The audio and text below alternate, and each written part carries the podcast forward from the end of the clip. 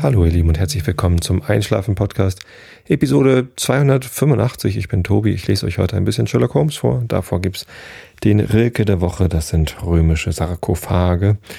Und ähm, nein, das sind natürlich keine römischen Sarkophage, sondern das Gedicht heißt römische Sarkophage.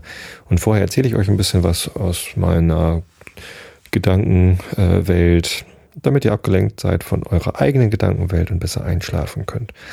Und heute geht es um ein Thema, das irgendwie aus zwei Ecken kürzlich auf mich äh, eingeprasselt ist. Bei dem einen Mal wart ihr dabei und das andere Mal äh, beschäftigt mich schon länger. Und welches Thema das ist, dazu gab es heute auf Facebook schon ein Bilderrätsel. Also wenn ihr einen Facebook-Account habt, dann guckt da ruhig mal nach Einschlafen Podcast. Die Seite heißt facebook.com slash Einschlafen Podcast und drückt auf Like, dann kriegt ihr auch tolle Bilderrätsel ab und zu. Nein, das war das erste Mal, dass ich es gemacht hatte. Die Monja, die mir ab und zu Episodenbilder malt, in letzter Zeit recht regelmäßig, die finde ich richtig toll, äh, die Bilder. Und die Monja dadurch natürlich auch. Ähm, die, äh, ich habe ihr gestern schon gesagt, was mein Thema sein wird und hat mir ein Bild gewünscht. Das hat sie mir dann heute früh irgendwie zugeschickt oder gestern Abend noch, ich weiß gar nicht. Zumindest habe ich einen kleinen Ausschnitt aus dem Bild auf Facebook heute veröffentlicht und gefragt, ob man erkennt, was das wohl ist. Und das war ganz lustig, weil ähm, jetzt, da die Episode erschienen ist, seht ihr es in Gänze, die Live-Hörer noch nicht, aber es handelt sich dabei um äh, zwei Einschlafen-Podcast-Schafe, die sich gegenüberstehen und so mit so leicht spitzen Lippen einen Kuss ähm, geben. Und das Thema der heutigen Episode ist Freundschaft. Aber der Ausschnitt aus dem, von dem Bild, den ich auf Facebook gepostet habe, der zeigt nur äh, die Münder und Teile der Augen, so dass ähm, die, ja, das ist halt nicht so ganz klar, was da zu sehen ist. Und tatsächlich sieht es so ein bisschen aus wie so ein Rohrschachtest. Ähm, also so ein, so ein geknickter Tintenklecksbild, wo man dann irgendwas rein interpretieren muss. In der Mitte sieht es fast aus wie eine Vase oder wie so ein Pokal. Deswegen gab es schon einige, die irgendwie gedacht haben, ich will auf das Pokalfinale vom Samstag eingehen. Will ich nicht, fand ich langweilig. Ähm, ich will auch nicht auf das Relegationsspiel HSV gegen Fürth eingehen, fand ich auch langweilig. Ähm, obwohl ich im Stadion war. Ich könnte noch ein bisschen Stadion testen. Oh, das kommt vielleicht später noch. Ähm, und dann ähm, gab es noch die Vermutung, es handelte sich um zwei Bullen, zwei Hör also die die, die Reste von den Augen, die dann drin waren in dem, in dem Ausschnitt, sahen so ein bisschen aus wie Hörner, dass das dann irgendwie so um Red Bull geht. Tut es aber auch nicht. Es sind halt zwei Schafe, die sich einen Kuss geben. Das Thema ist Freundschaft. Ähm, wobei man sich natürlich nicht bei jeder Freundschaft gleich küsst oder küssen muss. Aber ich habe überlegt, was wünsche ich mir denn für ein Bild, wenn es um Freundschaft geht. Äh, da war ich auf dieses Motiv gekommen und Monja hat das richtig toll gezeichnet. Vielen Dank dafür. Und wenn ihr auf einschlafen-podcast.de geht, dann kann man da auch der Monja einen kleinen Flatterklick hinterlassen, genauso wie den Shownotern und allen anderen, die an den Episoden hier immer beteiligt sind. Also macht das ruhig. Ich mache das zumindest immer mit allen, die da beteiligt sind. Ja. Ähm, Freundschaft. Warum Freundschaft? Ich habe gesagt, äh, bei den zwei Eingebungen, bei der einen wart ihr dabei, bei der anderen, da geht es mir schon länger drum. Letzte Woche habe ich im Einschlafen-Podcast erwähnt, dass ich äh, mit der Britta Essen war, zum Mittagessen mich getroffen hatte. Britta Ulrich. Ähm, und da hatte ich zuerst gesagt, äh, eine Freundin von mir, beziehungsweise Ex-Kollegin. Und das ist tatsächlich eine Sache. Manchmal weiß ich nicht genau, wen ich als Freund oder Freundin bezeichnen soll und wen nicht. So, bei Britta hätte ich da eigentlich gar nicht so sehr das Problem gehabt. Ähm, da, da ist auf jeden Fall eine Freundschaft irgendwie, aber irgendwie nicht mit allen Ex-Kollegen habe ich irgendwie Freundschaften und so weiter und so fort. Und daraufhin habe ich dann so ein bisschen überlegt, so was ist eigentlich Freundschaft? So was, wann, wann, wann sagt man zu jemandem, das ist ein Freund? Wie ernst nimmt man das? Wie wichtig ist das, ähm, ob man mit jemandem befreundet ist oder nicht? Und äh, das heißt das genau. Und das andere, die andere Ecke, aus der ich auf das Thema gekommen bin, ist das Thema Fanfreundschaften. Und zwar äh, im Fußball gibt es so Situationen, dass die Fans einer Mannschaft mit den Fans einer anderen Mannschaft eine Fanfreundschaft pflegen. Und das ist ähm, unterschiedlich stark ausgeprägt. Es gibt eine große Fanfreundschaft zwischen Celtic Glasgow und dem FC St. Pauli. Und das zeigt sich so, dass ähm, ja, die, die Celtic-Fans, die kommen halt einmal im Jahr mit einer größeren Gruppe sind ein paar hundert zu einem St. Pauli-Spiel. Da gibt es dann hinterher eine große Party mit den Celtics zusammen. Und ähm, andersrum gibt es dann auch gegenseitige Besuche.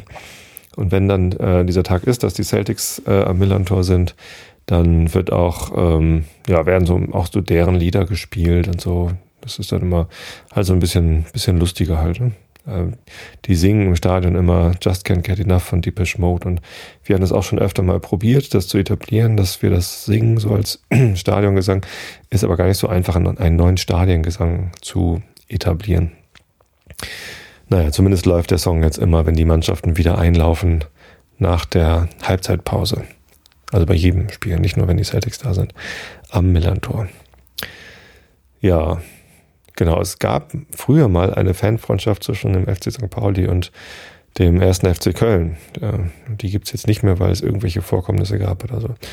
Und ich war ja nun gerade in Köln zum Auswärtsspiel und ich muss sagen, ähm, eigentlich ist es mir völlig wurscht, ob es Fanfreundschaften gibt zwischen, zwischen Vereinen oder nicht.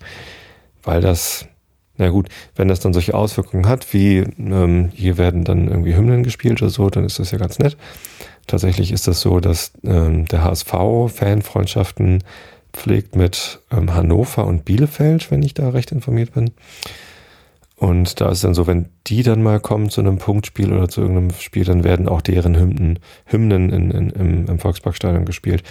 Und das ist da halt normalerweise nicht so. Es ist ja äh, bei St. Pauli eine Besonderheit oder Ausnahme, dass auch die Hymnen der Gastmannschaften gespielt werden, zur Begrüßung sozusagen. Und äh, es ist halt in den meisten anderen Stadien nicht so. Und wenn es dann so eine Freundschaft gibt, dann wird das mal gemacht ich finde ehrlich gesagt dieses Konzept Fanfreundschaft genauso befremdlich wie Fanfeindschaft. Also es macht einfach für mich keinen großartigen Sinn zu sagen, wir, wir, die Fans von dieser Mannschaft, sind besonders gut befreundet mit den Fans von einer anderen Mannschaft. Wenn sich da mal was ergeben hat, dann ist das schön und dann kann man das auch pflegen. Und zum Beispiel Erzgebirge Aue oder Wismut Aue, die haben einen Stein bei mir im Bad. Äh, das ist einfach so toll gewesen, wie die beim letzten Heimspiel, also beim letzten Spiel der vergangenen Saison, äh, den äh, Fabian Boll mit verabschiedet haben. Das war halt das ganze Spiel über, hat äh, Aue ihre Mannschaft angefeuert und ähm, natürlich die Tore gefeiert und so, aber es kam kein einziges Scheiß St. Pauli, obwohl das eigentlich von den Gästefans immer kommt. Also auch wenn, wenn vermeintliche befreundete Fans wie Union Berlin oder, oder FC Köln oder sonst wer kommt, da kommt immer mal so ein bisschen Scheiß St. Pauli und dann klatschen wir und das ist so ein bisschen Folklore und es greift mich gar nicht mehr richtig an. Ich finde es ein bisschen albern, aber es ist halt so, ja, mir egal. Kam gar nicht von Aue, sondern kam äh, aufrichtiger Respekt gegenüber äh, Fabian Boll. Und dafür gab es dann aufrichtige Freude seitens der St. Pauli-Fans. Und wir haben dann Aue, Aue gerufen und uns gefreut. Und Aue hat dann St. Pauli, St. Pauli gerufen. Das, also man könnte fast meinen, da entwickelt sich jetzt eine Fanfreundschaft. Das ist mir aber gar nicht so wichtig, sondern ich fand es einfach diesen Moment, den fand ich richtig toll. Und die tausend Aue-Fans, die da waren, die können sich einfach mal sicher sein, äh, dass ich ihr Verhalten und ihr Auftreten äh, so hoch respektiere, dass ich mich schon darauf freue, wenn Aue das äh, in der nächsten Saison wiederkommt. Da da würde ich dann sogar gerne mal wieder in die Nordkurve gehen, was dann in der Nähe der Gästefans ist, um das wieder so zu erleben. Das ist schön, aber das heißt jetzt nicht, dass ich eine Fanfreundschaft oder dass ich irgendwie einen Schal stricken würde, der zur Hälfte braun-weiß und zur anderen Hälfte lila-schwarz ist oder so. Keine Ahnung, was, äh, was Aue, ich weiß es nicht mal, was die für Vereinsfarben haben. Ähm, ist ja auch wurscht. So. Aber also das, das war schön. Und genauso schöne Situationen gab es aber auch mit anderen Vereinen. Mit Sandhausen zum Beispiel habe ich auch schon öfter erwähnt. Die können sich auch gut benehmen im Stadion. Das ist auch äh, eine, eine, schöne Sache, wenn die Sandhausener zu Besuch kommen. Ähm, aber deswegen muss man nicht gleich von Fanfreundschaften reden, sondern es ist einfach irgendwie, es gibt Leute, die können sich gut benehmen und die zeigen Respekt. Die benehmen sich auch gut. Äh, es gibt Leute, die können das nicht. St. Pauli-Fans können das zum Beispiel auch äh, grandios äh, sich daneben benehmen äh, und respektlos zu sein. Und zwar immer, wenn sie das Lied Fabulous St. Pauli singen, da gibt's die Textzeile We hate the Volkspark Bastards and beat the fucking, wer auch immer da ist. Das ist eine Textzeile, die singe ich nicht mit, das mache ich nicht. Also ich finde es äh, in, in, in mehreren Ebenen respektlos und, und anstößig, das zu machen. Also allein das Schimpfwort Bastard in einem Stadion zu benutzen, wo, wo ganz offensichtlich äh, eine, eine sehr, sehr große Mehrheit äh, gegen Homophobie, gegen Faschismus und gegen alles Mögliche ist. Was da geht es um Trans, um, um, um äh,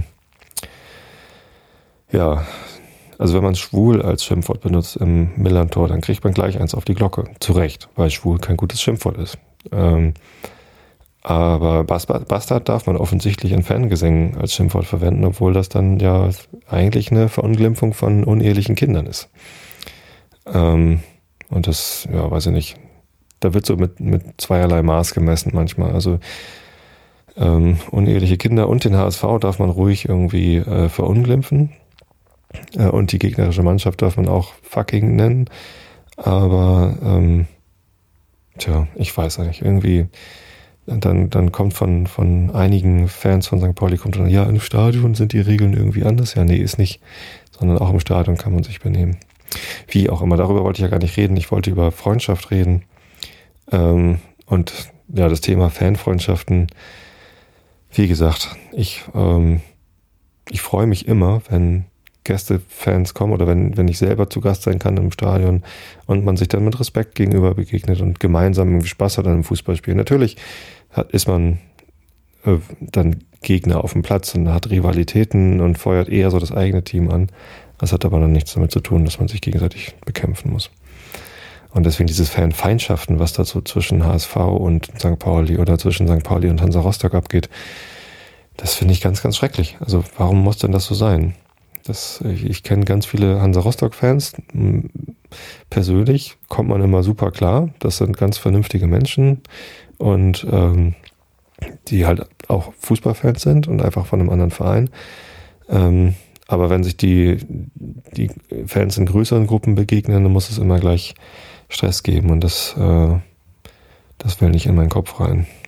Ja, das finde ich blöd.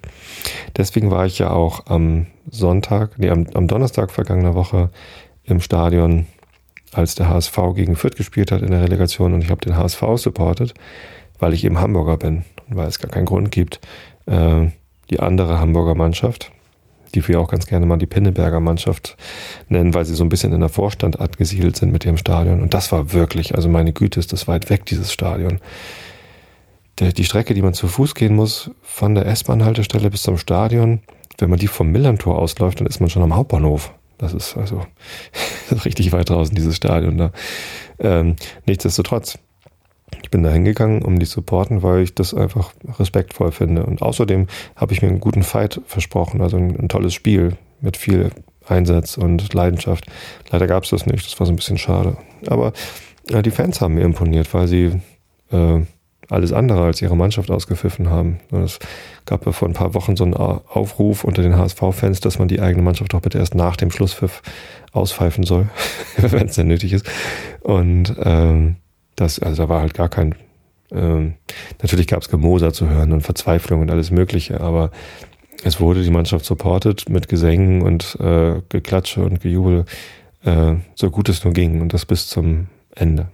Natürlich da, wo ich saß, ich saß äh, über den Gästefans äh, im Südwesten des Stadions. Da sind dann auch schon, also da war der Support dann nicht so laut. Das war so ein bisschen wie auf der Nordtribüne bei St. Pauli. Und es sind auch ein paar Leute dann früher gegangen, was natürlich bei einem Relegationsspiel, ja, ich weiß nicht. Also ist schon überraschend, dass dann Leute früher gehen, aber die haben das wohl auch gemerkt, dass da nichts mehr passiert. Und sie hatten dann ja auch recht. Es wäre zwar schön gewesen, wenn dann alle die Mannschaft supportet hätten bis zum Ende, aber egal. Ja. Ähm, hat nichts genützt, zumindest an dem Tag. Äh, immerhin hat es am Sonntag dann für ein 1 zu 1 gereicht.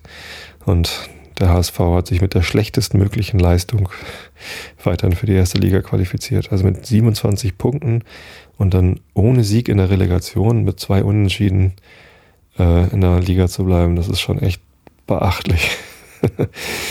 naja. Tja, also gestern gab es das deutlich spannendere äh, Relegationsspiel zwischen dem dritten der dritten Liga, nämlich äh, Darmstadt 98 und dem 16. der zweiten Liga Arminia Bielefeld, die das Hinspiel in Darmstadt mit 3 zu 1 gewonnen hatten. Und das Rückspiel gestern war spektakulär. Ich mag es euch jetzt gar nicht erzählen, sonst werdet ihr alle wieder wach. Ja, Ähm, das war, das war mal beeindruckend. Na gut. Ähm, Freundschaft auf persönlicher Ebene ohne Fangeschichten. Äh, ich habe tatsächlich mir mal die Mühe gemacht und den Wikipedia-Artikel zum Thema Freundschaft rausgesucht und ähm, wie es bei Wikipedia so üblich ist, geht es auch ganz gut los. Ich lese mal vor. Äh, Freundschaft ist ein auf gegenseitiger Zuneigung beruhendes Verhältnis von Menschen zueinander, das sich durch Sympathie und Vertrauen auszeichnet. Eine in einer freundschaftlichen Beziehung stehende Person bezeichnet man als Freund oder Freundin. Im übertragenen Sinne bezeichnet Freundschaft ein gutes und oft vertraglich geregeltes politisches Verhältnis zwischen Völkern und Nationen, beispielsweise deutsch-französische Freundschaft. Das Gegenwort ist Feindschaft. ja, ich weiß nicht, also wenn man, wenn ein Mann von seiner Freundin redet, äh, da muss man halt immer aufpassen, ob, ob er seine Freundin oder eine Freundin meint. Da ist das äh, wenn es ein Possessivpronomen ist, also seine Freundin, dann wird es halt gleich zu einer Liebesbeziehung. Ähm, wobei das äh, eine Freundin, jetzt weiß ich da den Fachbegriff gar nicht, jetzt protze ich hier rum mit meinem spontanen Possessivpronomen und äh, ja, ähm, da ist es dann so ein bisschen weniger unverfänglich. Jetzt weiß ich gar nicht, ob ich äh, Britta letztens als meine Freundin oder eine Freundin, sie ist natürlich nicht meine Freundin, es gibt keine Liebesbeziehung zwischen Britta und mir. Ich will ja keine ähm, Gerüchte in die Welt setzen. Bin glücklich verheiratet und da äh, kann auch keiner was drin rütteln. Ähm, nee, will ja auch gar keiner, glaube ich. Zumindest, ähm, ja, Freundschaft. Ich glaube schon, dass ich ähm, dass ich gute Freunde habe. Und wenn ich mir diese Definition anschaue, ein gegenseitiges, äh, ein, ein, was, was, was war hier? Verhältnis, das auf Vertrauen und Sympathie beruht, auf gegenseitiger Zuneigung beruhendes Verhältnis. Zuneigung sagt ja schon äh, die Sympathie aus und Vertrauen. Dann, ja, also zum Beispiel meine Bandkollegen, das sind auf jeden Fall meine Freunde, weil wir vertrauen uns da voll und ganz. Äh, nicht nur was die Band angeht, sondern auch ansonsten helfen uns aus, wo wir können und ähm, verbringen ja, einen Großteil unserer äh, privaten so, äh, wie nennt man das? Hobbybetätigung äh, äh, miteinander. Und das ist ja irgendwie schon eine Sache, die bindet einen stark aneinander und sympathisch. Ja gut, natürlich sind wir sympathisch, sonst würden wir das wahrscheinlich nicht gemeinsam machen. Es gab durchaus schon mal äh, Situationen ganz früher in meinen Bands, wo ich dann auch mal mit Leuten zusammengespielt habe, die mir vielleicht nicht auf Anhieb sympathisch waren äh, oder wo man mal was, sowas gemacht hat oder wo es dann zu Problemen gekommen ist. Aber ähm, das ist heute nicht mehr so. Dass, da, da würde ich heute nicht mehr meine Zeit drauf äh, verschwenden, ehrlich gesagt. Dass sich Freunde sympathisch sein müssen, ist irgendwie klar. Ne? Man muss sich mögen. Ähm, sonst funktioniert das nicht. Man muss sich ähm, aber eben auch vertrauen. Und dann ist immer die Frage, wie zeichnet sich denn dieses Vertrauen aus? Wie zeigt es sich denn? Und ähm, wie lebt man es? Denn Vertrauen ist eine Sache, die muss man sich erarbeiten, die muss man sich beweisen und äh, auch immer wieder erneuern. Das ist durchaus. Es gibt so Freundschaften, die funktionieren sofort wieder, auch wenn man sich mal zehn Jahre lang nicht gesehen haben. Das basiert dann ganz stark auf Sympathie, glaube ich. Und ähm, auch auf, vielleicht auf dem Vertrauen, dass man, selbst wenn man sich mal längere Zeit nicht meldet, dass dann äh, trotzdem noch alles okay ist. Bei anderen Freundschaften muss man schon ähm, dieses Vertrauen ineinander, dass man äh, sich aufeinander verlassen kann, äh, sich immer mal wieder erarbeiten. Das finde ich auch in Ordnung. Also ich würde nicht behaupten, dass eine Freundschaft nur dann was zählt, wenn sie auch nach zehn Jahren Funkstille äh, sofort gleich wieder funktioniert. Ja, Freundschaften können sich entwickeln äh, in die eine oder andere Richtung. Und ich finde, dass auch beides seinen Platz hat. Ich finde es zweimal traurig, wenn sich Freundschaften auseinander entwickeln und man dann also nicht mehr wirklich behaupten kann, dass man äh, Freunde ist. Und ähm, das gehört aber trotzdem zum Leben dazu. Jeder geht so seinen eigenen Weg und muss sich auch selber entscheiden, welchen Weg man geht. Und das beinhaltet eben manchmal auch, dass man bestimmte Freundschaften eben nicht pflegen kann. Es gab eine ganz interessante äh, Situation dazu in meinem Leben, und zwar ein Freund von Freunden, der, ähm, also ich hatte einen Freundeskreis, der sich äh, so ähm, gebildet hatte über den Job meiner Mutter, die ist Diakonin gewesen in einem Nachbarort. Und ähm, dieser Freundeskreis, da, da war noch jemand dabei, mit dem ich halt nicht so direkt befreundet war, aber halt über diese Freunde. Und dann gab es irgendwie einen Abend, an dem ich mich mit dieser Person super gut unterhalten habe. Und man merkte so, die Sympathie ist auf jeden Fall da. Das, also, das hat einfach super gut gepasst. Und dann ähm, sagte er auf einmal zu mir, ähm, Tobi, das ist total nett mit dir und alles schön, aber wir werden nicht Freunde sein. Das hat er mir einfach so ins Gesicht gesagt. Das war für mich natürlich erstmal total merkwürdig. Aber der Grund, warum er das gesagt hat, meinte er, das schafft er nicht. Das ist ähm, zu viel. Das, ähm, er hat zu viele Freundschaften schon und ähm, hat keinen Platz in seinem Leben für einen weiteren so guten Freund, wie ich es werden könnte. Das fand ich total befremdlich irgendwie.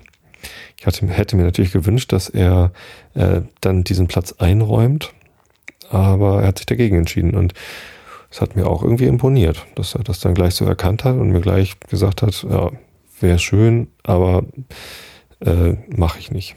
Das fand ich äh, zumindest interessant. Tatsächlich ist es so, wir sind nicht Freunde geworden. Jedes Mal, wenn wir uns gesehen haben, war das schön. Aber ähm, hat sich halt keine Freundschaft entwickelt im Sinne von, man hält engeren Kontakt. Gehört Kontakt eigentlich zu einer Freundschaft dazu? Eigentlich, ich kann mich auf ihn verlassen. Ich vertraue ihm total. Allein, weil er gesagt hat, äh, wir werden keine Freunde. Er ist mir sympathisch und wir vertrauen uns. Eigentlich ist es eine Freundschaft, ne? So laut Definition von Wikipedia. Naja, wie dem auch sei. Nee, also das würde ich auch nicht als Freundschaft bezeichnen, wenn man von Anfang gesagt, nee, lass mal. Und zuletzt habe ich was von ihm gehört, das ist bestimmt, weiß ich nicht, 15 Jahre her oder so. Ja, wenn du das hier hörst, äh, soll ich seinen Namen nennen? Nee, lieber nicht. Aber ich glaube, er weiß schon, wer, wer gemeint ist, wenn er das hier hören würde. Vielleicht schicke ich mal diese Episode zu. ähm, dann, ciao. Vielleicht denkst du mal dran zurück, wie wir uns da, wie du dich damals entschieden hast, mit einem Lächeln im Gesicht und denkst, ja, ist richtig so. Passt halt nicht immer alles. Ja, eine andere Freundschaft äh, von früher ist mir auch gerade wieder ins Gedächtnis zurückgespült worden. Und zwar habe ich den Vater von meinem ähm, ja, wahrscheinlich einen meiner engsten Schulfreunde getroffen. Ähm, mit diesem Schulfreund bin ich seit der siebten Klasse saßen wir immer nebeneinander und wir waren richtig dicke Freunde. Es gab noch so zwei, drei andere dicke Freundschaften, von denen auch noch einige jetzt immer noch halten. Ähm, aber ähm, mit diesem dicksten oder einem meiner dicksten Freunde, da hatte sich ergeben, dass wir uns während des Studiums zwar noch kurz ähm, nicht aus den Augen verloren hatten. Aber ja, eigentlich hört es mit dem Abitur, da, also bis zum Abitur haben wir uns jeden Tag gesehen und waren, waren super eng befreundet. Und danach war es dann irgendwie schlagartig äh, stiller. Er hatte dann auf einmal irgendwie eine Freundin. Hatte er die dann schon? Nee, ich glaube, das kam später. Nee, stimmt gar nicht. Er hat, er hat, er hat einfach auch studiert und ähm, ich hatte eine Freundin, genau. Vielleicht war es das, ich weiß es nicht. Zumindest brach der Kontakt ab. Und äh, jetzt ist da halt sage und schreibe irgendwie schon ja, seit. Es gab noch eine Zeit von zwei Wochen, wo er während des Studiums bei mir gewohnt hat. Das war super. Es hat auch gut funktioniert. Und das ist tatsächlich auch so eine Freundschaft, wo ich sagen würde, wenn wir uns sehen, ist wahrscheinlich mit einem Schlag sofort wieder äh, die Freundschaft voll da. Also weil dieses Vertrauen da ist und die Sympathie auf jeden Fall. Äh, nur ähm, ohne diesen ähm, automatischen Kontakt durch die Schule äh, oder dieses gemeinsame Wohnen ist halt irgendwie gar kein Kontakt da. Ich habe es irgendwie ab und zu mal probiert, ähm, Kontakt wieder aufzubauen. Er wohnt mittlerweile in München, ist einfach schwierig. Ab und zu mal eine, zum Geburtstag eine E-Mail schicken. Ja. Aber weiß ich nicht. Das läuft dann eben nicht. Ist zwar schade, aber nicht schlimm, wenn ihr versteht, was ich meine. Ich denke immer noch gerne an diese Freundschaft zurück. Ja. Was wollte ich gerade noch sagen zum Thema Freundschaft? Ich hatte mir so ein paar Sachen zurechtgelegt, aber wie ihr wisst, mache ich das hier alles ohne Skript. Also das ist ähm, wie es mir gerade so in den Kopf kommt. Groben Themen hatte ich mir so vorgenommen. Aber ähm, ja, ich hatte nochmal überlegt, ähm, Liebe ist ja in meiner Welt, in meiner Wahrnehmung eine Sache, die ähm, auch ganz stark auf Freundschaft basieren sollte. Im Sinne von, äh, natürlich muss man sich sympathisch sein, äh, sonst zumindest mal schwierig. Aber eben das Vertrauen ist halt wahnsinnig wichtig. Sexuelle Anziehung, also Attraktivität im Sinne von, es kribbelt im Bauch und man hat sofort Lust auf körperliche ähm, Kontakte, finde ich deutlich weniger wichtig als äh, ein, ja, ein unbedingtes Vertrauen in der, in der Liebe. Und bei, bei Liebe, gerade dieses Unbedingte am Vertrauen, das ist halt, das ist das, was für mich die Liebe ausmacht. Da gibt es halt keine Bedingungen, da gibt es kein nur wenn dann oder solange bis oder so. Da in, in der Liebe ist einfach bedingungslos. Ich vertraue dir und ähm, da gibt es kein Wenn und Aber. Da habe ich vorhin überlegt, gilt das eigentlich auch für normale Freundschaften? Also ähm, wie kann man da irgendwas Bedingungsloses finden in, in ich sag mal, normalen Freundschaften, die, äh, die eben nicht eine Liebesbeziehung sind? Wo ist da eigentlich der große Unterschied? Ich bin da noch nicht zum Schluss gekommen. Ich weiß nicht, vielleicht muss ich da nochmal länger drüber nachdenken. Ja, weiß nicht. War das schon alles? Gibt bestimmt noch ganz viel, ne? Aber ich habe hier sowieso nicht den Anspruch, dass ich das hier allgemein umfassend ähm, besprechen will. Und Freundschaft ist auf jeden Fall auch ein Thema, was äh, sehr, sehr persönlich ist. Und ich gebe hier zwar viel von meiner Privatsphäre frei, aber bestimmt nicht alles. Und gerade Freundschaft ist sicherlich eine Sache, ja, und auch Liebe, wo äh, wo ihr bestimmte Sachen einfach nicht von mir erfahren werdet. Und ich hoffe, dass auch das okay ist, denn ähm, ich mache das, auch das mache ich ja transparent. Ich habe nie behauptet, dass ich hier einen auf Post-Privacy mache und alles von mir preisgebe. Ähm, insofern könnt ihr euch auf mich verlassen, dass ich ähm, mich genauso verhalte, wie ich es euch zeige. Ja, ich glaube, ich lese mal die Regel der Wache vor. Vielleicht fällt mir dabei ja noch irgendwas ein. Es steht ja nirgendwo, äh, gesetzlich niedergeschrieben, dass ich nach dem Regel der Woche sofort das Vorlesen anfange. Deswegen lese ich jetzt meine Regel der Woche. Danach gucke ich kurz in den Live-Chat und gucke mal, ob es da noch Fragen oder Anmerkungen gibt, auf die ich eingehen sollte. Ansonsten, ja, Reine Maria Rilke, römische Sarkophage. Was aber hindert uns zu glauben, dass so wie wir hingestellt sind und verteilt, nicht eine kleine Zeit nur Drang und Hass und dies Verwirrende in uns verweilt, wie einst in dem verzierten Sarkophag bei Ringen, Götterbildern, Gläsern, Bändern mit langsam sich verzehrenden Gewändern ein langsam aufgelöstes lag, bis es die unbekannten Munde schluckten, die niemals reden, wo besteht und denkt ein Hirn, um ihrer einst sich zu bedienen. Da wurde von den alten Aquädukten ewiges Wasser in sie eingelenkt. Das spiegelt jetzt und geht und glänzt in ihnen. Während ich hier äh, auf meinem Handy den Chat aufmache, kann ich euch vielleicht noch eine kurze ähm, Geschichte erzählen.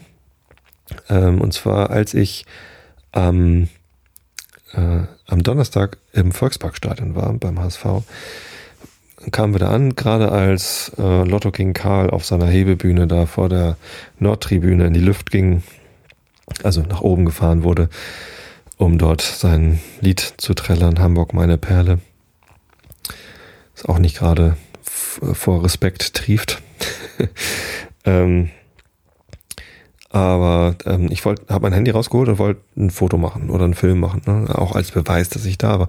Viele St. Pauli-Fans haben mir das gar nicht geglaubt und viele HSV-Fans auch nicht. Zumindest nicht, dass ich dem, den HSV supporten will. Was ich aber ganz ehrlich gemacht habe. Vielleicht sogar mehr als so manche HSV-Fan äh, um mich herum. Weil wie gesagt, da im Südwesten war es so ein bisschen ruhig. Ähm, und dann äh, holte ich das Handy raus und es fordert mich auf, meine SIM-Pin einzugeben, also die, die Sperrnummer für meine äh, SIM-Karte. Das fand ich ähm, befremdlich, weil ich das vorher gar nicht ausgemacht hatte, das Handy. Ich habe sie aber dann eingegeben und dann fragt mich das Handy nach der Sprache, die ich dann gerne wählen würde. Und da habe ich dann die Panik in den Augen bekommen, weil das ist ein Dialog, den sieht man eigentlich nur, wenn man ein Handy neu einrichtet. Tatsächlich äh, habe ich das dann ähm, gewählt, dass ich das Handy gerne auf Deutsch bedienen würde. Und dann fragt er mich nach äh, Zeitzone und alles mögliche. Und ich habe tatsächlich einen kompletten Reset gehabt. Also ich habe kurz vorher, das letzte Mal hatte ich das Handy rausgenommen in der Firma, habe irgendwas gemacht, wahrscheinlich irgendwie Twitter gelesen oder was äh, um zu gucken, wie so die Timeline des, äh, sich auf das HSV-Spiel vorbereitet. Und habe es dann in die Hosentasche gesteckt, bin mit meinem Freund Carsten, der auch in meiner Band spielt, äh, zum Stadion gefahren. Donnerstagabend ist unser Bandabend übrigens. Da machen wir normalerweise Bandprobe. Und diesmal waren wir alle drei in, im Stadion und haben dort gesungen. äh, quasi als Bandausflug. Ja, zumindest ähm, sind wir dann zum Stadion gelatscht was wirklich weit ist. Und ähm, da im Stadion war dann das Handy kaputt. Ich habe schon gedacht, vielleicht gibt's äh, im Volksparkstadion irgendwie so einen Sensor beim Einlass, der einen überprüft auf mögliche FC St. Pauli Fan-Utensilien und wenn man welche dabei hat, dann, ähm, dann werden irgendwie Handys per Elektroschock irgendwie zurückgesetzt. Ich glaube aber nicht. Das wäre zwar eine schöne Verschwörungstheorie, aber Darauf gehen wahrscheinlich nicht mal die Hoaxillas ein, die übrigens gerade den vierten Geburtstag hatten. Herzlichen Glückwunsch nochmal an dieser Stelle zu vier Jahren Hoaxilla. Ja, ähm, nee, ich weiß nicht, wie das gekommen ist. Ich hatte eigentlich vorher sogar darauf geachtet, dass ich keine FC St. Pauli-Fan-Utensilien an mir habe, wenn ich dann ins Stadion gehe, weil das hätte dann ja doch als Provokation gewertet werden können und ich will ja gar nicht provozieren. Äh, ist mir allerdings nicht geglückt, keine FC St. Pauli-Fan-Utensilien dabei zu haben. Das habe ich allerdings erst gemerkt, als ich am Wurststand und am Bierstand war, um äh, Wurst und Bier zu kaufen eben.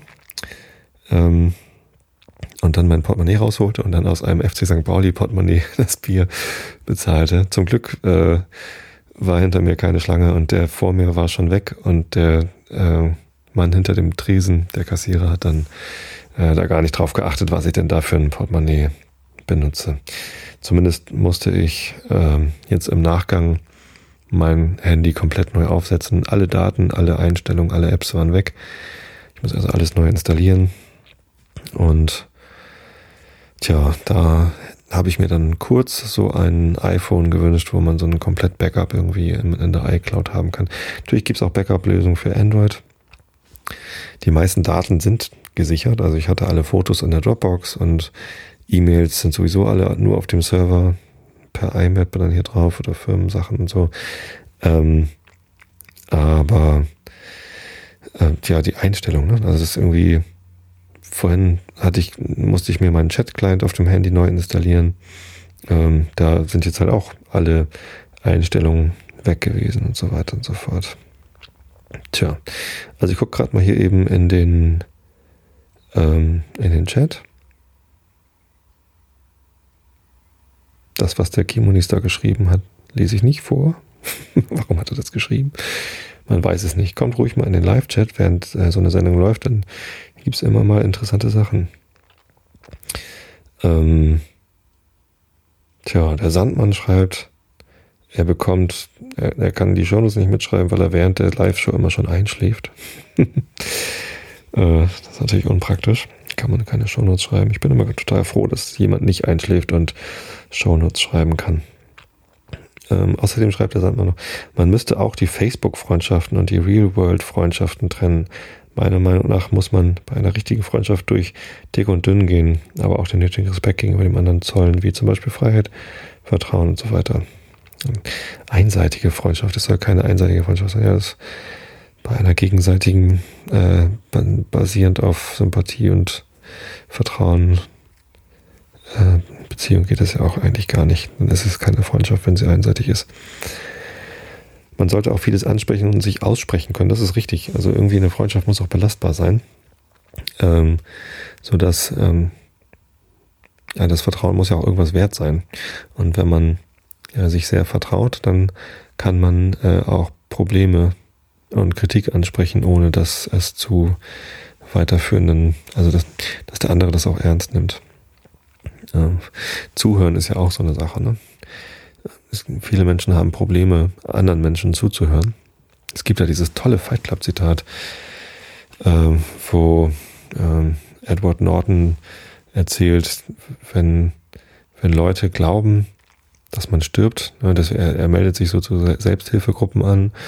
Ähm, wenn, wenn die Leute glauben, dass man stirbt, dann äh, fangen sie an, einem wirklich zuzuhören, anstatt nur darauf zu warten, dass sie an der Reihe sind zu sprechen.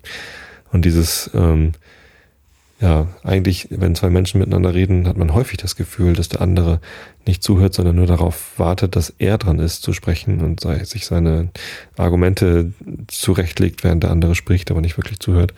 Das kommt schon vor. Und so richtiges Zuhören ähm, ist, ist ja auch schwierig, ist ja auch eine, eine schwierige Aufgabe. Ich habe tatsächlich mal eine Schulung bekommen im Zuhören. ähm, nannte sich aktives Zuhören, wo man halt gelernt hat, äh, wenn man einer anderen Person zugehört hat, versucht man in eigenen Worten zu äh, wiederzugeben, was der andere wohl gesagt hat. So meintest du das und dann äh, gibt man es nicht wörtlich wieder, sondern eben in eigenen Worten, in bewusst anderen Worten, um ähm, zu zeigen, dass das, was da gesprochen worden ist, auch irgendwie angenommen angekommen ist. Ähm, dieses aktive Reformulieren hilft halt tatsächlich, um äh, sich selber mehr darauf zu fokussieren, was sagt der andere eigentlich. Und auch dem anderen wieder zu spiegeln, äh, ich höre dir übrigens wirklich zu. Und das ist eine Technik, die, die schon ganz gut hilft. Ich habe letztens noch was gehört, und zwar auch mit einer Freundin, auch äh, ebenso eine Ex-Kollegin äh, von Xing, die hat mir gesagt, dass man ja durchaus äh, auch in einem guten Gespräch akzeptieren muss, dass man eben nicht alles versteht, was der andere sagt. Und zwar sowohl auf intellektueller Ebene, ne, einiges versteht man nicht, weil man, weil man eben vielleicht nicht ganz so schlau ist in diesem Bereich wie der andere, äh, aber eben auch auf, auf persönlicher Ebene. Man muss das äh, sich selber eingestehen können, dass man eben nicht alles versteht, was der andere versucht zu übermitteln. Das geht ja sowieso eigentlich nicht. Man kann das zwar versuchen, man kann sich da Mühe geben, man kann durch Reformulieren versuchen, irgendwie da eine möglichst gute Kommunikation hinzubekommen, aber also hundertprozentig klappt es halt nicht, weil immer diese blöde Kommunikation noch mit im Weg steht. Ähm und sich das einzugestehen und sich auch gegenseitig einzugestehen, äh, wir wissen nicht, in, inwiefern ähm, wir uns jetzt hier vollständig verstanden haben, aber ähm, ich respektiere das trotzdem, ähm, dass, dass du wahrscheinlich die Sache anders siehst als ich. Äh, ich gebe mir zwar Mühe, das zu verstehen, aber es, es geht halt nicht komplett. Das fand ich äh, stark. Es war ein komplett, ja, also nicht komplett neu, aber es war so ein Aspekt in der im Zuge des sich gegenseitig verstehen wollens und zuhören wollens, äh, dass man sich dann eben auch eingesteht, dass man eben nicht alles verstehen kann. Fand ich gut. Fand ich echt toll. War ein neuer Gedankenansatz für mich im The zum Thema Zuhören. Ja, und dass Facebook-Freunde was anderes sind als echte Freunde, ist, äh, ist mal völlig offensichtlich. Also natürlich habe ich auch Facebook-Freundschaften mit Menschen, die ich wirklich als Freunde bezeichnen würde. Das gibt's auch. Aber ähm, ich habe, das ist halt einfach ein Konstrukt, das heißt auf Facebook Freundschaft. Ähm, aber es ist ja nicht notwendigerweise eine Freundschaft, sondern es ist halt nur eine, wir teilen Daten untereinander aus Beziehung. Und das ist nicht, nicht notwendigerweise eine Freundschaft. Also ich habe durchaus einige Facebook-Freundschaften, von denen ich gar nicht genau weiß, warum es diese Beziehung gibt. Wahrscheinlich, weil man irgendwie Kontakt halten will, aber es das heißt ja nicht unbedingt, dass man, dass man befreundet ist. Hm. Äh, wobei, weiß ich nicht das durchaus ja gegeben ist, dass sich daraus Freundschaften entwickeln könnten. Ich weiß nicht. Ich hatte letztens ja übrigens mal äh, gesagt, äh, auf welche Arten und Weisen ich gerne von euch Kontakt hätte äh, und da auch Facebook erwähnt. Ähm, damit meinte ich die Facebook-Seite, Einschlafen-Podcast-Seite auf Facebook. Da könnt ihr mir gerne Nachrichten schreiben und sonst wie was. Und ihr könnt mir auch gerne ähm, an meinen äh, Nutzer-Account bei Facebook Nachrichten schicken. Allerdings ist es so, dass ich nicht alle Freundschaftsanfragen auf Facebook äh, positiv beantworte, weil das dann bedeuten würde, dass ich eure äh, Informationen, die ihr auf Facebook teilt, auch in meinem Feed sehe. Und wenn wir uns so gar nicht kennen, dann äh, ist es zwar manchmal vielleicht interessant, aber bei so vielen Anfragen, die da kommen, äh, einfach nicht mehr sinnvoll. Ich habe irgendwann mal gesagt, dass ich alle Xing an Kontaktanfragen akzeptiere, wenn der äh, Anfragende schreibt, dass er ein Hörer von mir ist. Ich kriege immer mal wieder Anfragen auf Xing von Leuten, die ich nicht kenne, die nichts reinschreiben. Es kann ja sein, dass ihr das dann irgendwie über die App gemacht habt und dann äh, das verpennt habt, da einen Grund reinzuschreiben, warum ich anfange. Die nehme ich nicht an. Aber tatsächlich ähm, mache ich das immer noch so, wenn mir jemand eine Xing-Kontaktanfrage schickt mit dem Hinweis, dass er mein Hörer ist, dann akzeptiere ich die. Dadurch ist mein Xing-Feed natürlich quasi unbenutzbar geworden. Also ähm, seit ich dann nicht mehr arbeite, gucke ich da zwar deutlich seltener rein, aber immer noch ab und zu. Und ähm, da sehe ich dann halt einen, großen Haufen an Status-Updates, neuen äh, Kontaktbeziehungen und sonst wie was von Leuten, die ich halt ja nicht wirklich kenne, die halt meinen Podcast hören, was ja auch schön ist. Äh, und teilweise sind es auch interessante Sachen, auf die ich dann da stoße, aber äh, mit wem meine Hörer auf Xing verbunden sind, ist für mich halt nur so ganz mäßig relevant. Deswegen ist, der, ist die Startseite mit diesem Aktivitäts- Activity Stream, Activity Feed nicht mehr wirklich äh, wertvoll für mich. Aber wie gesagt, natürlich, wenn ihr da geschäftlichen Kontakt mit mir haben wollt, könnt ihr den gerne aufbauen. Wer weiß, was sich daraus ergibt, vielleicht sogar Synergien. Nun ja, immerhin gibt es da eine, irgendeine Art von Beziehung. Wenn, wenn ihr meinen Podcast hört, dann wisst ihr etwas über mich. Insofern macht das ruhig. Das nennt sich da ja aber auch nicht Freundschaft auf, auf Xing. Ja, was gibt's noch? Man hört mit verschiedenen Ohren. Appellohr bzw. Ursachohr. Interessant. Man kann mich auf Facebook gar nicht adden, schreibt Chris. Keine Ahnung. Dachte, das könnte man. Ich kriege immer mal wieder Freundschaftsanfragen. Naja, äh, wie auch immer braucht ihr nicht zu versuchen, wenn ihr mich nicht persönlich kennt. Oder irgendwie eine andere, direktere Beziehung zu mir als einfach nur, ihr hört meinen Podcast, weil ich das dann ablehnen würde. Wobei es durchaus Hörer gibt, mit denen ich auf Facebook befreundet bin, aber da gab es dann meistens irgendwie noch, noch irgendeinen anderen Kontakt oder irgendeine andere Sache oder so, wo ich das dann mache. Dass man sich zum Beispiel mal auf dem Hörertreffen gesehen oder so. Aber wie auch immer, wie gesagt, auf Facebook entscheide ich das dann immer noch mit ein bisschen äh, persönlicheren Bezug auf meine Timeline äh, möchte ich seine Updates sehen. An, man kann mich ja abonnieren auf Facebook, wenn man das möchte. Und Nachrichten schreiben kann man mir ja eben auch. Nun denn, nun denn. Ich ähm, schließe dann hier das Thema Freundschaft erstmal ab und stürze mich auf den Sherlock Holmes. Ich habe mittlerweile meinen Kindle wiedergefunden. Er war noch in der Tasche meiner Tochter, mit der ich beim Arzt unterwegs war. Und da hatte ich ihn in die Tasche meiner Tochter getan. Da kann man ja auch Sachen verlieren, ne? in so Töchtertaschen. Äh, wie auch immer. Sherlock Holmes, eine Studie in Scharlachrot. Achtes Kapitel, da hatte ich aufgehört. Also am Ende vom siebten Kapitel. Dann kommt so ein Abschnitt, der heißt Im Lande der Heiligen. Und dann das achte Kapitel auf der großen Alkali-Ebene. Also, Augen zu und zugehört. Im Innern des Festlandes von Nordamerika liegt eine dürre, unwirtliche Wüstengegend, die sich jahrhundertelang als ein unübersteigliches Hemmnis für jeden Fortschritt der Zivilisation erwiesen hat. Diese große Einöde, welche der Yellowstone-Fluss im Norden, der Colorado im Süden begrenzt, dehnt sich von der Sierra Nevada bis Nebraska in schauerlichem Todesschweigen aus. Es herrscht zwar auch hier keine Einförmigkeit in der Natur, hohe Schneeberge wechseln mit düsternen Talgründen reißenden Ströme, erreißende Ströme stürzen durch zerklüftete Bergschluchten, die endlosen Ebenen, die der Winter in ungeheure Schneefelder verwandelt, sind im Sommer unter einer grauen Decke von salzigem Alkalistaub begraben.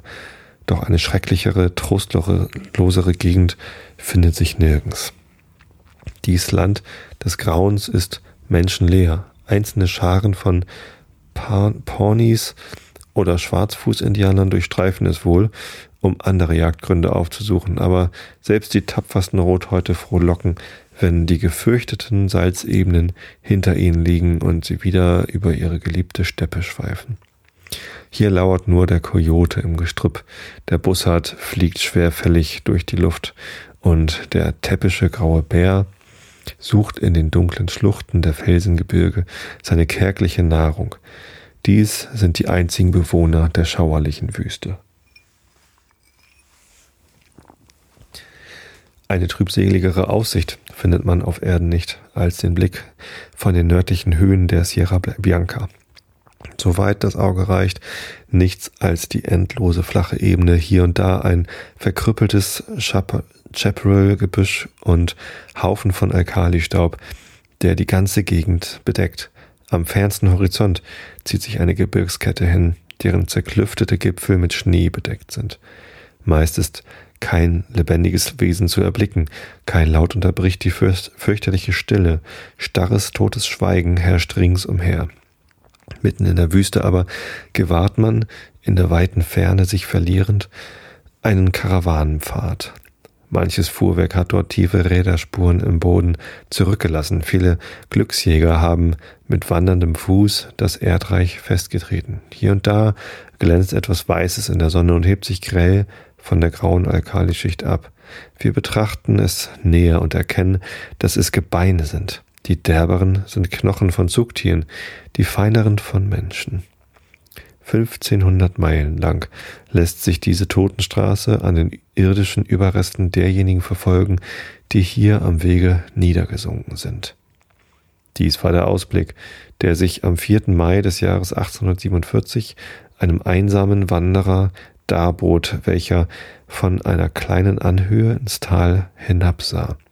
Ob der Mann ein 40er oder 60er war, ließ sich schwer entscheiden. Sein eingefallenes, abgezehrtes Gesicht, die vorstehenden Backenknochen, die braune, runzlige Haut, das lange, wie mit weißen Fäden durchzogene Haupt- und Barthaar gaben ihm das Ansehen eines hinfälligen Greises.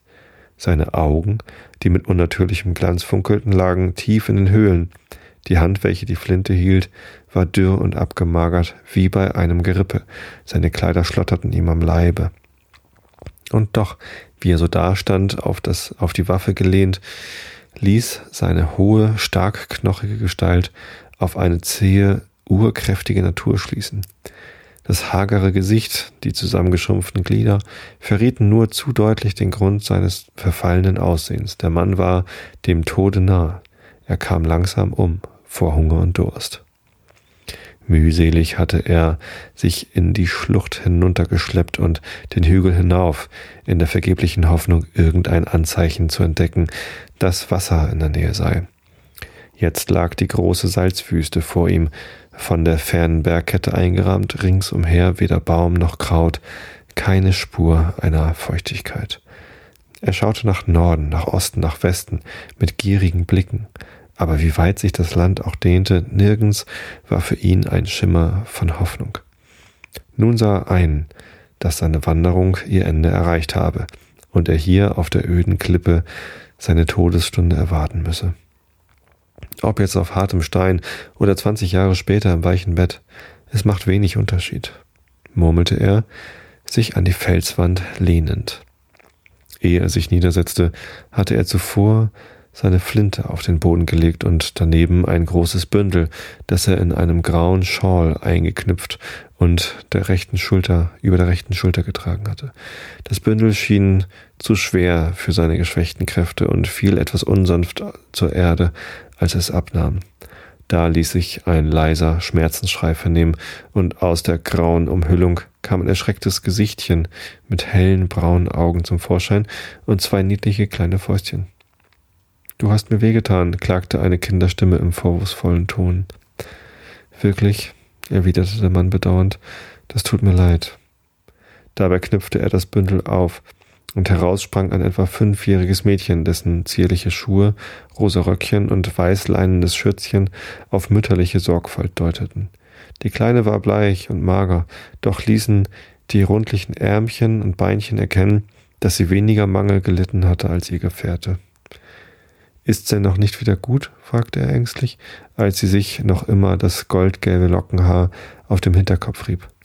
Gib mir einen Kuss drauf, dann wird es heil, versetzte sie ernsthaft, auf die schmerzende Stelle zeigend. So macht es meine Mutter immer. Wo ist denn Mama? Fortgegangen, aber du wirst sie bald wiedersehen, glaube ich. Fort, sagst du? rief die Kleine. Na sowas, sonst ging sie nie zur Tante rüber, ohne erst behüt Gott zu sagen. Und jetzt ist sie schon drei Tage weg. Mir ist so trocken im Munde. Hast du kein Wasser oder etwas zu essen? Nein, Herzchen, es ist nichts da. Hab nur noch ein Weilchen Geduld, dann wird alles gut. Leg dein Köpfchen auf meine Schulter so. Nun ist's schön besser. Mir klebt die Zunge am Gaumen, dass ich kaum sprechen kann, aber ich muss dir doch sagen, wie die Sachen stehen. Was hast du denn da in der Hand? So was Hübsches, das glänzt und funkelt, rief die Kleine, entzückt zwei Stückchen Glimmerschiefer emporhaltend. Wenn wir heimkommen, bringe ich sie Bruder Börtel mit. Du wirst bald schöneres Spielzeug kriegen, sagte der Mann zuversichtlich. Wart nur noch ein wenig. Aber was ich dir sagen wollte, weißt du noch, wie wir vom Fluss fortzogen? Freilich. Siehst du, wir glaubten, es käme bald ein anderer Fluss aber er kam nicht. Ich weiß nicht, waren die Karten falsch oder der Kompass oder woran lag es. Das Wasser ging uns aus. Nur für dich war noch ein Tröpfchen da und Du konntest dich gar nicht waschen, sagte sie, ihm ernsthaft in das dunkle Gesicht blickend. Nein, und auch nicht trinken. Herr Bender sank zuerst um und dann der Indianer Peter, dann Frau Gregor, dann Johanny Holmes und dann Herzchen, auch deine Mutter. Ist Mutter auch tot? Die Kleine verbarg ihr Gesichtchen in der Schürze und schluchzte bitterlich. Ja, alle außer uns beiden. Ich hoffte, in dieser Richtung würde Wasser zu finden sein, so lud ich dich denn auf die Schulter und wanderte fort mit dir. Aber es hat nichts genützt, und jetzt weiß ich keine Hilfe mehr. Das Kind hörte plötzlich auf zu weinen. Du meinst, wir werden auch sterben? fragte es, die nassen Augen zu ihm aufschlagend. Dazu wird's wohl kommen. Warum hast du denn das nicht gleich gesagt? rief die Kleine und lachte hell auf. Du hast mich so erschreckt. Natürlich kommen wir wieder zur Mutter, wenn wir sterben. Du gewiss, Herzchen. Und du auch. Ich will ihr sagen, wie schrecklich gut du gewesen bist. Sie kommt uns gewiss am Himmelstor entgegen, mit einem großen Krug Wasser und frisch gebackenen Buchweizenkuchen, heiß und knusprig, wie sie Börtel und ich gern haben. Wie lang müssen wir noch warten? Ich weiß nicht, nur kurze Zeit. Der Blick des Mannes war nach dem nördlichen Horizont zugewendet, wo in der blauen Luft drei dunkle Punkte schwebten, die jeden Augenblick an Umfang zunahmen. Jetzt erkannte man, dass es drei große Vögel mit braunem Gefieder waren, die über den Häuptern der Wanderer kreisten und sich dann auf den nächsten Felsspitzen niederließen. Es waren Bussarde, die Geier des Westens und Vorboten des Todes. Die Kleine klatschte in die Hände. Die können aber schön fliegen, rief sie fröhlich. Sag mal, hat denn der liebe Gott dies Land gemacht? Versteht sich, erwiderte ihr Gefährte, verwundert über die Frage. Er hat Illinois gemacht und Missouri. Das weiß ich, fuhr das Kind fort. Aber diese Gegend ist lange nicht so hübsch. Die hat gewiss jemand anders geschaffen und dabei das Wasser und die Bäume vergessen. Willst du nicht jetzt dein Gebet sagen? Die Stimme des Mannes zitterte. Soll ich? Es ist ja noch nicht Abend. Das tut nichts wenn es auch nicht die richtige Zeit ist, glaub nur, Gott hört dich doch. Sag dein Nachtgebet, Herr, wie jeden Abend im Wagen, als sie über die Prärie fuhren. Warum betest du denn nicht selbst? fragte die Kleine verwundert, zu ihm aufschauend. Ich weiß nicht mehr wie, es ist so lange her, seit ich's getan. Ich habe die Worte vergessen. Sag du sie mir vor und ich bete mit. Noch ist es nicht zu spät. Dann musst du niederknien und ich auch, sagte sie und breitete den Schal auf die Erde. Du musst auch die Hände falten. So. Du wirst sehen, wie gut es tut. Nebeneinander knieten sie am Boden, das kleine platten, äh, plaudernde Kind und der wetterharte Wanderer. Ihr Unschuldsblick und sein abgezerrtes Antlitz waren nach oben gerichtet, zu dem wolkenlosen Himmel. Vor Gottes Angesicht flehten sie um Gnade und Vergebung. Der Ton seiner tiefen, rauen Stimme mischte sich in den hellen Klang der ihrigen. Nachdem das Gebet gesprochen war, nahm sie wieder Platz im Schatten der Felswand und bald schlummerte die Kleine sanft ein, an die breite Brust ihres Beschützers geschmiegt. Seit drei Tagen und Nächten hatte er sich weder Ruhe noch Rast gegönnt, auch jetzt wollte er bei ihr wachen, aber die Natur forderte ihr Recht. Langsam fielen ihm die müden Augen zu, das Haupt, Haupt sank ihm auf die Brust, Sein grauer Bart mischte sich mit den blonden Locken des Kindes und beide lagen zusammen in tiefem, traumlosen Schlummer da. Wäre der Wanderer noch eine halbe Stunde länger wach geblieben, er hätte ein seltsames Schauspiel erblickt. An dem äußersten Rande der großen Alkali-Wüste stieg eine Staubwolke auf, die sich zuerst kaum von dem Dunst der Ferne unterschied, bis sie allmählich höher und breiter wurde und eine dichte, undurchsichtige Masse bildete. Die Wolke wuchs und wuchs, bis kein Zweifel mehr war, dass sie nur durch eine ungeheure sich bewegende Menge Menschen oder Tiere entstanden sein könne. Auf der Prärie würde man geglaubt haben, eine der großen Büffelherden, die dort grasen, sei im Anzug, aber hier, in dieser dürren Wüstengegend, war an dergleichen nicht zu denken. Immer näher an die einsame Felswand, wo die beiden verschmachtenden ruhten, kam der Staubwirbel herangezogen. Jetzt unterschied man Fuhrwerke mit leinenem Verdeck und die Gestalten bewaffneter Reiter tauchten aus dem Dunst hervor. Es war eine Karawane, die nach dem Westen wanderte. Welch ein gewaltiger Zug. Als die Spitze desselben das Gebirge erreicht hatte, war am Horizont das Ende noch nicht abzusehen. Quer durch die weite Ebene erstreckte sich die lange Linie von Wagen und Karren, Reitern und Fußgängern. Große Scharen von Frauen schwankten daher unter Lasten, die sie trugen, und Kinder trabten neben den Fuhrwerken oder guckten unter der weißen Leinwand hervor. Das konnte kein Trupp gewöhnlicher Auswanderer sein. Es war ein ganzes Nomadenvolk, welches Not oder Verfolgung zwang, sich eine neue Heimat zu suchen. Lautes Stimmengewirr und Getöse erhob sich aus der Menschenmenge, dazwischen knarrten die Räder und die Rosse wieherten, aber die beiden müden Wanderer oben am Felsenabhang weckte der Lärm nicht auf. An der Spitze der Kolonne ritten etwa zwanzig ernste Männer mit eisenharten Zügen. Sie waren mit Flinten bewaffnet und in grobe Stoffe gekleidet. Am Fuß der Felswand machten sie Halt und versammelten sich zu einem Kriegsrat. Die Quellen liegen zur Rechten, meine Brüder, sagte ein Mann mit glattem Gesicht und kurzgeschorenem grauen Haupthaar. Ja, rechts von der Sierra Bianca. Das ist auch der Weg nach dem Rio Grande, versetzte ein anderer. Fürchtet keinen Mangel, rief ein Dritter. Der Herr ließ einst Wasser aus dem Felsen fließen, er wird seine Auserwählten auch jetzt nicht verlassen. Amen, Amen, fiel die ganze Schar ein.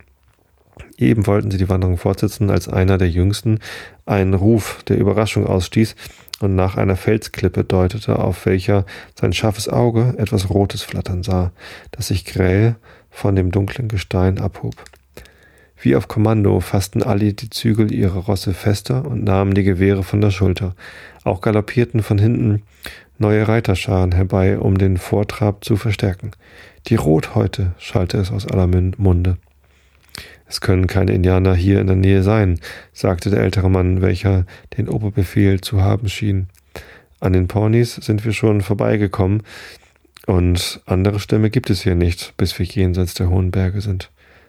Ich will hinaufsteigen, Bruder Stangerson, schlug einer aus der Schar vor, und nachsehen, was es bedeutet. Ich auch, ich auch, riefen mehrere Stimmen. Lasst eure Pferde unten, wir wollen hier auf euch warten, gebot der Alte. Schnell stiegen die jungen Männer ab, banden ihre Pferde fest und kletterten die steile Anhöhe hinauf, rasch und geräuschlos, mit der Sicherheit und Geschicklichkeit geübter Kundschafter. Die Leute in der Ebene sahen ihre Gestalten, die sich klar gegen den Himmel abhoben, von Fels zu Fels aufwärts steigen. Jetzt hatte Jetzt hatten sie die Stelle erreicht. Es musste wohl ein seltsamer Anblick sein, der sich ihnen bot. Sie hoben die ihre Arme in die Höhe und gaben auch sonst durch allerlei Zeichen die höchste Verwunderung zu erkennen. Auf der Platte, die den Gipfel des kahlen Hügels krönte, erhob sich ein einziger Felskegel. An diesem lehnte ein Mann mit langem Bart und verwittertem Gesicht. Seine tiefen, regelmäßigen Atemzüge zeigten, dass er in festem Schlafe lag. Neben ihm aber, die Ärmchen unter seinem braunen, sehnigen Hals geschlungen, den goldenen Lockenkopf an seine Brust gebettet, ruhte ein schlummerndes Kind. Die rosigen Lippen der Kleinen waren halb geöffnet, und um ihre lieblichen Züge spielte ein friedliches Lächeln. Drei Raubvögel, die auf der Felsenspitze über ihnen gesessen hatten, flogen erschreckt auf, als sie der neuen Ankömmlinge ansichtig wurden. Ihr heiseres Geschrei weckte die Schläfer, die verwirrt um sich blickten. Der Mann richtete sich schlaftrunken auf und starrte in die Ebene hinunter, die noch vor kurzem so verödet gewesen war und auf der es jetzt wimmelte von Menschen und Tieren. Ein Fieberwahn, murmelte er, die Hand an die Stirn legend. Das Kind stand neben ihm, hielt sich an seinem Rock fest und sah mit großen, verwunderten Augen umher. Den Rettern gelang es schnell, die beiden Wanderer zu überzeugen, dass, was sie sahen, keine Täuschung ihrer Sinne, sondern Wirklichkeit sei. Einer der jungen Leute hob das kleine Mädchen auf seine Schulter, während zwei andere ihrem hageren Gefährten stützend unter die Arme griffen. So, ich guck mal eben, wie lang das Kapitel noch ist. Ja, das ist noch lang genug. Dann mache ich jetzt hier mal eine Pause. Da ist auch gerade ein schönes Bild von einem Mann mit Cowboyhut und Flinte, der ein kleines Mädchen trägt. Ja, hm. manchmal ist es auch schwierig, Sachen vorzulesen, die man vorher nicht kennt. Ich weiß nicht, ob das so gut zum Einschlafen geeignet war jetzt. Ähm, aber interessant. Wusste ich gar nicht, dass sowas bei Sherlock Holmes vorkommt. Insofern, man wird alt wie eine Kuh und lernt immer noch dazu. Ich wünsche euch allen eine gute Nacht, schlaft recht schön und friedlich mit einem Lächeln im Gesicht. Und ähm, wir hören uns wieder morgen im Realitätsabgleich, glaube ich. Weiß ich gar nicht so genau. Ansonsten nächste Woche. Ich habe euch alle lieb. Bis zum nächsten Mal.